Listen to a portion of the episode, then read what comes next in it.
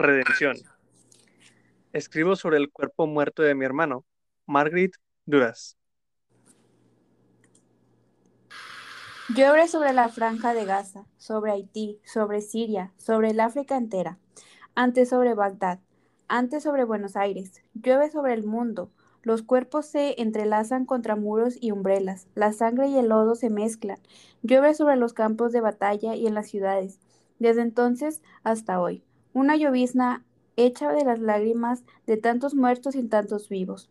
Nada es igual cuando la guerra se aposenta, cuando los cadáveres se amontonan en los dinteles, sobre el cemento, sobre la hierba, aquí y allá, cuando la devastación acunde e instala su orfandad.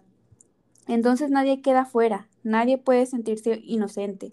Las espadas han cantado victoria, las ametralladoras, los obuses, los misiles y también los discursos, las ditriabas, los pactos y los conciliábulos, los decretos. El anciano entrado al campo enemigo avanza con pasos inciertos. No es el miedo que lo confunde, sino el paisaje, la abundancia de las osamentas pordidas, el olor que provoca náuseas, trastabilla y, hasta, y está a punto de caer, pero se yergue y sigue adelante. Desde la playa, el jefe del otro bando lo observa venir con estupor. ¿A qué vienes, anciano? ¿Cómo osas llegar hasta aquí?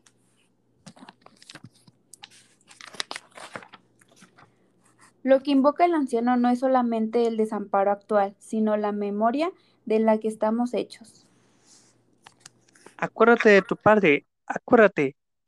Ojalá los muertos se quedaran muertos sobre los caminos, pero muchos se vuelven desaparecidos, se vuelven sombra de sombras, sus cuerpos se diluyen, difícil encontrar. Aquí en el sur, una mujer se cubre con el pañal de su hijo antiguo Aquí en el norte, otra levanta una pancarta frente al Palacio Municipal. En el desierto de Atacama, las hermanas y esposas juntan los huesos pequeños, cartílagos blanqueados por la luz, adivinando el ser querido al que se pertenecieron. Vengo por mi primogénito. Cincuenta hijos tenía cuando ustedes llegaron a nuestras costas. Ahora vengo a redimir un solo cadáver, el que tú humillaste arrastrándolo en doce vueltas fatídicas. Cincuenta hijos teníamos, quinientos cinco mil, cinco millones sobre los continentes del despojo. Levántate, anciano, no me ruegues, tú que te atreviste a entrar al campo de tus enemigos. ¿Cómo se atreve la madre y el hermano en América, la de la lengua suave, por los acentos latinos, plantado del sur del río de Bravo? Y también me he atrevido a llevar la mano del matador de mis hijos a los labios. Dame su cadáver, muchacho, sé generoso conmigo, los enemigos de cada bando han sido y serán destajados. Se los arrojará desde los aviones, desde los acantilados, se les destrozará en ordes llenos de ácido. Ambos se los mutilará con napalm, con cuchillos y navajas, con bayonetas. Y sin embargo, hay la humanidad, esa condición de pobres arrojados a la intemperie. Hay algo que es que como se dice hombre, muchacha, niño, anciana, hay una silueta que se estampa contra los cielos de la desmemoria. Y se presentan, de eso se trata, de dos, de dos que se acercan uno al otro, se comparan, de dos hombres frente a frente, dos enemigos, dos que avanzan y retroceden en el tiempo. El más viejo pide permiso al más joven para proceder, busca el cadáver de su hijo. No es una víctima el viejo, es un guerrero. Ha matado a la par de sus verdugos, Verdugo el mismo, sin embargo, se arrodilló, se arrodilló en medio de la lluvia y llora. Oh anciano, a pesar de que te hayas, te hayas en mi tienda, tu hijo terminó con mi vida al terminar con la de mi amigo, mi amado, y mi dolor me ha dado vuelta, irá, irá curando, tengo cuidado. Era mi hijo, el primogénito, el más valiente. La escena debe suceder, esa es la cuestión. Si no sucede la escena, esta, en la que el anciano y el joven se, involucran, no existen las otras de cada día. Para que la humanidad prosiga su andar de vida y muerte, esta, la primera escena, debe inaugurar lo que vendrá. El joven quiere desgarrar la piedad incipiente y convertirla en más odio. En las guerras, los perdones están de más. Solo la muerte reúne y dispersa. Sobre una banqueta, una niña intenta conmover la tiesura de un hombre de barba. Le quita la tapadera del rostro, lo acaricia, lo llama.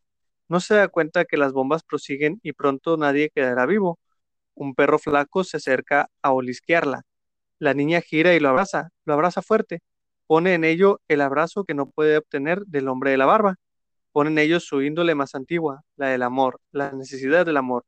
Por eso insiste en la caricia hasta que perro y niña fisuras, íntegro. Uno busca entre los muertos, el otro sigue, lo sigue vigilante. Es el victorioso, el que ejerce el bando de los vencedores. Pero la guerra discurre. Aun, con vencedores la guerra no ha de callarse. Falta llegar a la médula, destruir hasta el último rescoldo, para hacerse dueño de la tierra, porque los sueños de la tierra han dejado a un lado su humanidad. La niña comienza a llorar. No ha logrado despertar a su querido. Por eso abraza al perro y se funde en e, con él. Las mujeres salen a las calles, vocíferas, nombres desaparecidos. Los hombres se atrincheran debajo de las piedras, los puentes, los búnkers, los sótanos. Aquí está la voz del viejo recia. Llévatelo, no importa. De todos modos no podré resucitar a mi amado, pero se afloja, se desmorona. Gira entonces el otro y se sorprende. ¿Lloras? Yo también lloro. El dolor de la niña no puede quedar impune, tampoco el de las madres, tampoco el del viejo o el del muchacho. Por eso la escena es tan importante. Allí, escrita por Homero al comienzo de nuestras voces registradas.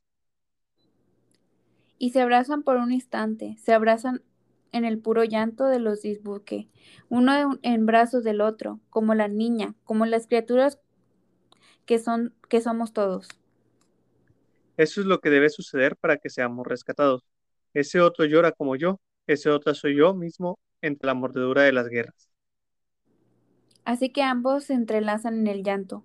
Llora el viejo, llora el joven y se alegran en la pena porque la comparten. Pero ¿por quién lloran los humanos? Por el que no supieron conocer, por el otro, por la misma fragilidad que los habita allí frente a sí mismos, por el enemigo posado en su corazón. Ah, a mí muy anciano enemigo. Ay, mi joven contrincante, lloramos los dos por lo mismo y antes subimos de reír.